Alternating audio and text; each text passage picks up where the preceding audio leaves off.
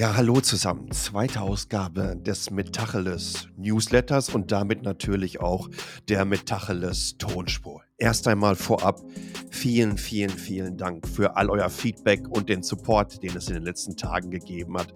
Ähm, ich habe das wirklich gar nicht so erwartet, dass das so schnell durch die Decke geht. Lustigerweise ist der Podcast, ich glaube, in den Apple Charts unter Tech News gleich in die Top 10 reingeschossen. Äh, ja, danke. Was soll ich da anderes sagen, außer dass ich mich natürlich freue, dass es so gut angekommen ist. Und das, obwohl es ja letztendlich eine sehr monologe Tonspur, die nur Teil eines Gesamtformates ist, denn es gehört zum Newsletter. Als nächstes einen ganz, ganz wichtigen Disclaimer, denn ich habe wirklich mal richtig heftig daneben gegriffen und das ist mir unfassbar peinlich. Ich möchte es euch so erklären. Ich hatte während meiner Mobile Geek Zeit einen Newsletter, den ich über Mailchimp genutzt habe. Da waren so roundabout viereinhalbtausend Menschen registriert, die mit News von Mobile Geeks versorgt wurden. Diesen viereinhalbtausend Menschen wollte ich ganz gerne eine Mail schicken, um ihnen zu sagen, hey, hier gibt es ein neues Projekt von mir. Das ist mit Tacheles, es ist ein wöchentlicher Newsletter und das probiere ich jetzt gerade aus. Ich habe das dann exportiert in eine CSV-Datei nach Substack, das ist der Hoster meines neuen Newsletters und übrigens auch dieses Podcasts hier, importiert und dann kann man so eine Willkommensmail schicken. So, ich dachte, dass die Willkommensmail dann in Richtung geht, guckt euch das an und subscribt. Ja, was ist passiert? Es gab direkt einen Merger meiner beiden Newsletter-Datenbanken. Diejenigen sind ungefragt alle auf der Metacheles Newsletterliste gelandet und es haben sich zu Recht auch Menschen auf Twitter und per Mail darüber beschwert. Ähm, glaubt es mir, nichts ist schlimmer, als wenn ihr Newsletters, Mails bekommt und jemand sagt, ja, dann klickt doch einfach Opt-out. Mir tut das wirklich unendlich leid, weil mich nerven genau solche E-Mails. Dickes, dickes Sorry, ich kann nicht mehr machen, als mich bei all denjenigen persönlichen versuchen zu entschuldigen und auch das mit einer Mail zu tun, beziehungsweise auf Twitter zu antworten. Aber ebenso habe ich das auch nochmal im Newsletter erklärt. Also ähm, ja, Lange Rede, kurzer Sinn. Ich habe Bockmist gebaut und das tut mir wirklich leid. Äh, kommen wir zur aktuellen Ausgabe. Ähm, ich würde eher mal in die News reinsteigen, weil da gab es eine ganze Menge spannender in dieser Woche, beziehungsweise manche sind sogar noch ein bisschen länger äh, schon im Netz verfügbar. Und auch da müsst ihr verstehen, wie ich dieses Format hier sehe. Mir geht es nicht darum, euch die neuesten News immer zu liefern.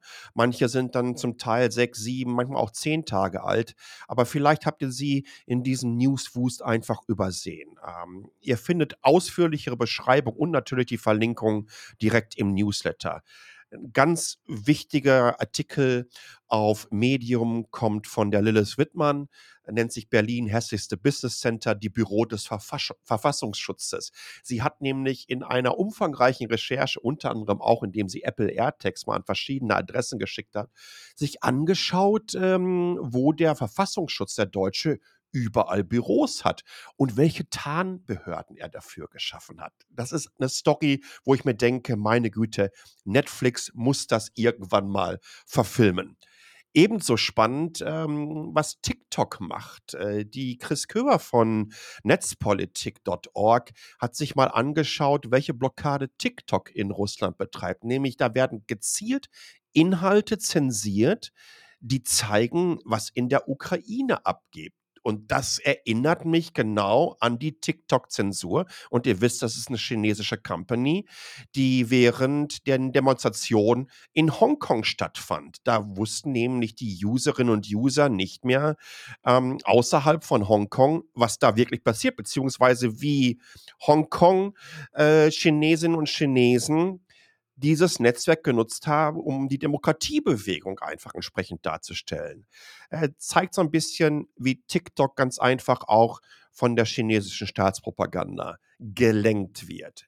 Ebenfalls weiter in der spannenden Security, Staatsmedien, Kontrolle etc. pp. Abteilung. Ähm, und zwar hat Tarnkappe.info ein bisschen über Google Telefon und Google Messages berichtet. Und zwar geht das äh, zurück auf ähm, einen ausführlichen Bericht von dem Informatikprofessor äh, Douglas J. Leith vom Trinity College in Dublin. Der hat sich nämlich den Datentransfer der Google Telefon und Google Messaging Apps angeschaut. Tja, und jetzt ratet mal, was das passiert, was da passiert. Das ist lustige IT-Geschichte, denn die wollen nach Hause telefonieren. Google will mehr oder weniger den gläsernen User heißt es zumindest so in dem Artikel, der auch entsprechend verlinkt ist. Russland möchte eine Trennung vom Internet haben. Ähm, das ist auch nochmal spannend. Was ist denn, wenn Russland sich komplett davon abkapselt? Äh, vielleicht sogar noch radikaler, als es China macht, die ja mehr oder weniger das größte Intranet der Welt geschaffen haben. Äh, ist das gut für die Idee des Netzes, so wie wir sie in unserer freiheitsliebenden Romantik mal irgendwann in den 90er Jahren uns vorgestellt haben? Natürlich nicht. Und was kann man tun, beziehungsweise welche Auswirkungen hat das für uns? Spannender Artikel beziehungsweise Studie vom Fraunhofer Institut. Elektroautos haben vergleichsweise die beste Umweltbilanz. Und die haben nicht nur Elektroautos genommen, die haben Plug-in-Hybriden sich angeschaut, die haben sich Wasserstoffplattformen angeschaut und wirklich die kompletten Kreislauf der Energiegewinnung und des Energieverbrauches und natürlich auch die Produktion die Energie, die ihnen selber gegangen ist, mal eben zusammengefasst. Großartige Nummer, ist natürlich verlinkt. Ähm, dann geht es noch um eine Geschichte vom Bundesverband der E-Mobilität, denn der sieht Aufklärungsbedarf beim Bundesverkehrsminister Wissing und fragt sich, wann denn die Fördergelder zur Transformation der Branche denn auch mal bei den Empfängerinnen ankommen. Richtig, es geht um die Fördergelder für klimafreundliche LKWs. Und da muss endlich mal was passieren. Denn letztendlich sind Nutzfahrzeuge nicht die Fahrzeuge, die 90 Prozent wie ein Pkw, 90, 95 Prozent am Tag rumstehen, sondern die fahren. Ansonsten verlieren sie Geld und entsprechend haben sie auch einen riesigen Anteil an den Emissionen, die das Verkehrswesen entsprechend in unsere Atmosphäre Atmosphäre pumpt. Ja, auch wiederum eine spannende Story. Weitere Studie nennt sich die Studie Green Family macht auf die Rolle von Familien bei der Bewältigung der Klimakrise aufmerksam und kann entsprechend runtergeladen werden. Geht um Generationsgerechtigkeit im Klimawandel. Äh, und dann noch natürlich ganz, ganz wichtig, Everything NVIDIA announced at its 2022 AI Developer Conference. Die GTC, das ist die Entwicklerkonferenz von NVIDIA, hat richtig droppen lassen. Ich habe mir das mit meinen Nvidia-Kolleginnen und Kollegen schön im Livestream angeschaut. Wir haben da wirklich viel drüber gechattet.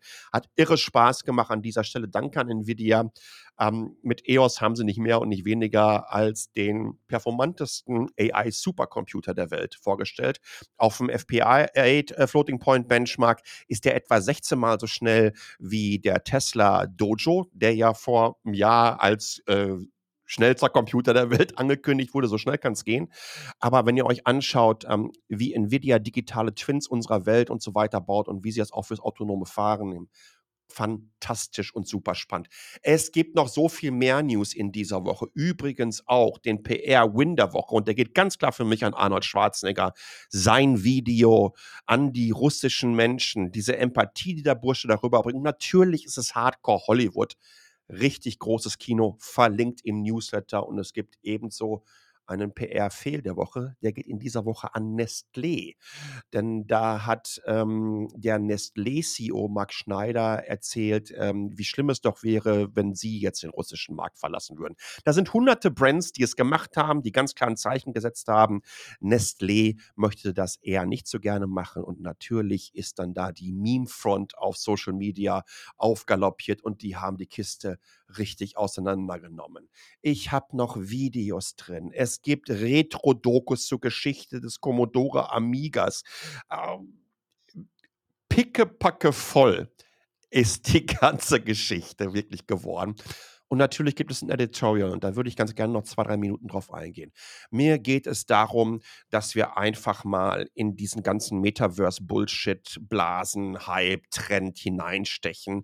Und insbesondere, wenn wir uns anschauen, wie Facebook das machen möchte, die sich ja in Meta umbenannt haben haben, damit nicht überall, wenn ihr Facebook in die Suchergebnisse reintippt, die ganzen Skandale aufgelistet werden. Ein paar von den Skandalen habe ich auch in meinem ähm, äh, in meinem Newsletter verlinkt, aber ebenso ein Video von Penguin Z Zero, ähm, der mal diese Metaverse äh, Introduction und Launch vom Mark Zuckerberg auseinandergenommen hat, wo man sich wirklich fragt, ist Mark Zuckerberg überhaupt ein Mensch oder haben wir nicht schon die ersten Reptiloiden oder Roboter bei uns am Start?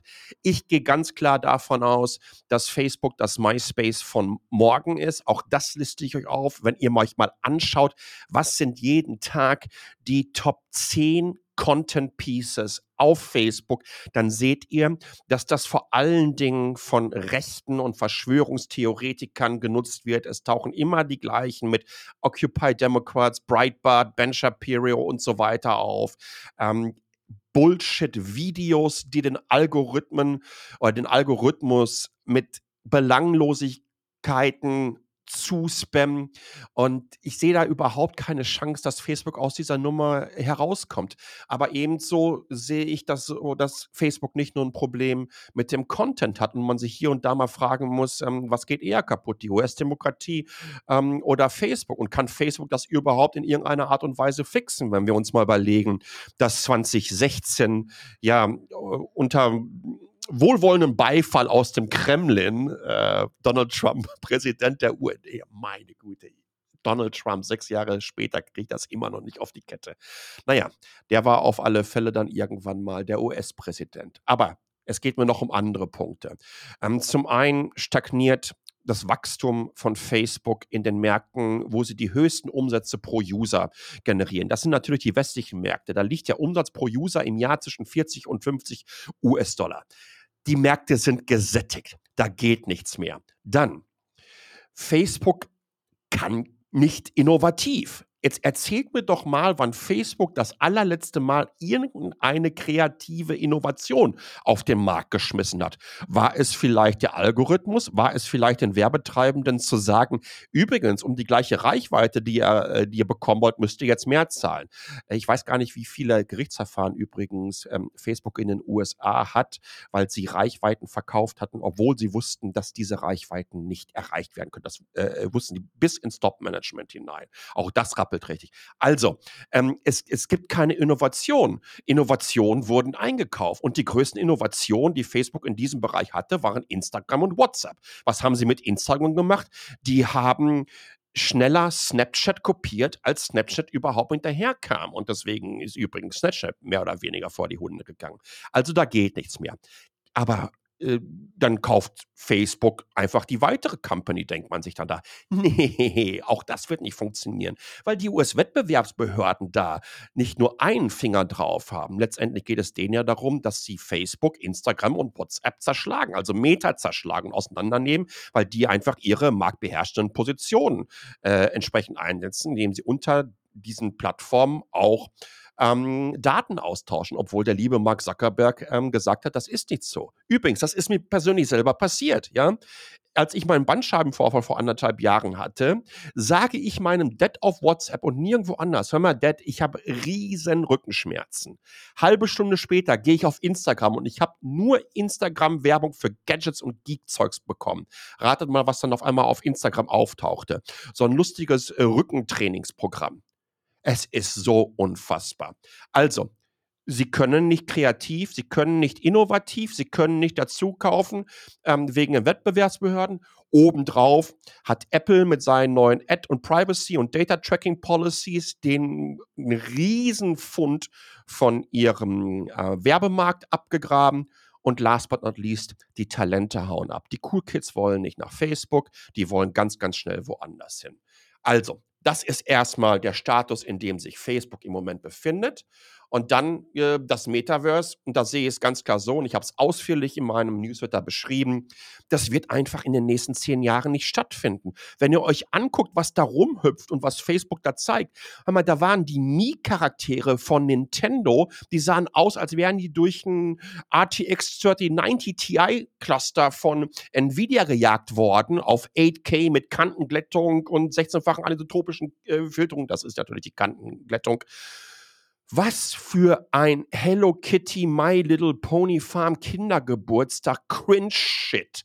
den sie uns da verkaufen wollen. Auch da diverse Videos äh, in meinem Link drin. Ihr müsst verstehen, dass das, was die ganzen Crypto-Bros und NFT und Metaverse und Web3 und Investoren uns gerade verkaufen wollen, ein Ausblick in eine Zukunft ist, die sie meinen, ja jetzt schon in 4K auf unseren Rechnern und PlayStation 5, also Next-Gen-Konsolen und so weiter sehen zu können. Nur, das ist im Moment einfach nicht ansatzweise skalierbar. Es gibt keine Rechenperformance, es gibt keine Infrastruktur, Infra Intranet und Internetstruktur auf diesem Planeten, um das nur ansatzweise handeln zu können. Und auch auf End-User-Seite gibt es im VR-Markt keine Brillen, die das abbilden können. Ne? Also wir müssen dann in äh, die Vives und die Oculus Rifts auf diesem Planeten einfach vor, wenn nicht sogar 8K Displays reinbekommen mit Mini-LEDs, die einfach auch entsprechende Dolby Vision, Vision äh, schaffen. Also extrem hohe Auflösung und unfassbar hell. Und mit unfassbar hell meine ich dann irgendwas in die Richtung von so äh, 1500 Nits oder so. Nichts davon gibt es, nichts davon wird es in dieser Dekade geben und nichts davon wird in dieser Dekade vom Backend her möglich sein. Es ist ein Riesenbullshit und es sieht im Moment so unfassbar schlecht aus, dass ihr euch denkt, hey, vor 20 Jahren Second Life hatte das alles gehabt. Und von daher, sorry, ähm, das ist das Problem, wo ich mir denke, dass es der riesengroße Metafehl ist und dass äh, Facebook einfach in dieser Dekade ähm, erleben wird, dass Too Big to Fail nicht mehr drin ist, dass sie vielleicht sogar das nächste MySpace sein werden. Ähm, Facebook als Plattform ist wachstumstechnisch ziemlich ausgereizt. Sie können sich innovativ nicht weiterentwickeln, sie können nicht dazukaufen, sie werden voraussichtlich zerschlagen werden. Und das Metaverse ist eine Wette, die einige hundert Milliarden Dollar mittlerweile an Aktien bzw. Marktkapitalisierung schon gekostet hat und die technologisch nicht möglich ist. In diesem Sinne, ein Mini-Rant, meine Güte, jetzt muss ich erstmal einen grünen Tee danach trinken. Ähm, vielen, vielen Dank, dass ihr bei der Tonspur wieder mit dabei seid, äh, bitte gebt mir doch Feedback. Ihr findet das alles auf dem Newsletter. Da könnt ihr, ihr müsst euch noch nicht mal registrieren, in die Kommentare einfach was reinschreiben. Und ansonsten würde ich mir wirklich wünschen, dass ihr mir ein Like, wenn ihr auf Apple unterwegs seid, auf der Plattform und einen Kommentar da lasst, wie euch diese Tonspur, dieser Monolog gefällt und ob das generell ein Format ist, was ihr auch in Zukunft gerne hören würdet. Ähm, bitte bleibt gesund. Ähm, passt auf euch auf und denkt vielleicht auch nochmal daran, dass wir in einer Zeit leben, in der Corona wahrscheinlich noch das kleinere Übel ist, wenn man weiß, dass man durch Impfung, Abstand halten, Masken auf etc. sich sehr gut schützen kann. Aber dass es, je nachdem, wo ihr wohnt, in Europa oder in Deutschland, ein bisschen weiter östlich es noch völlig andere Probleme gibt.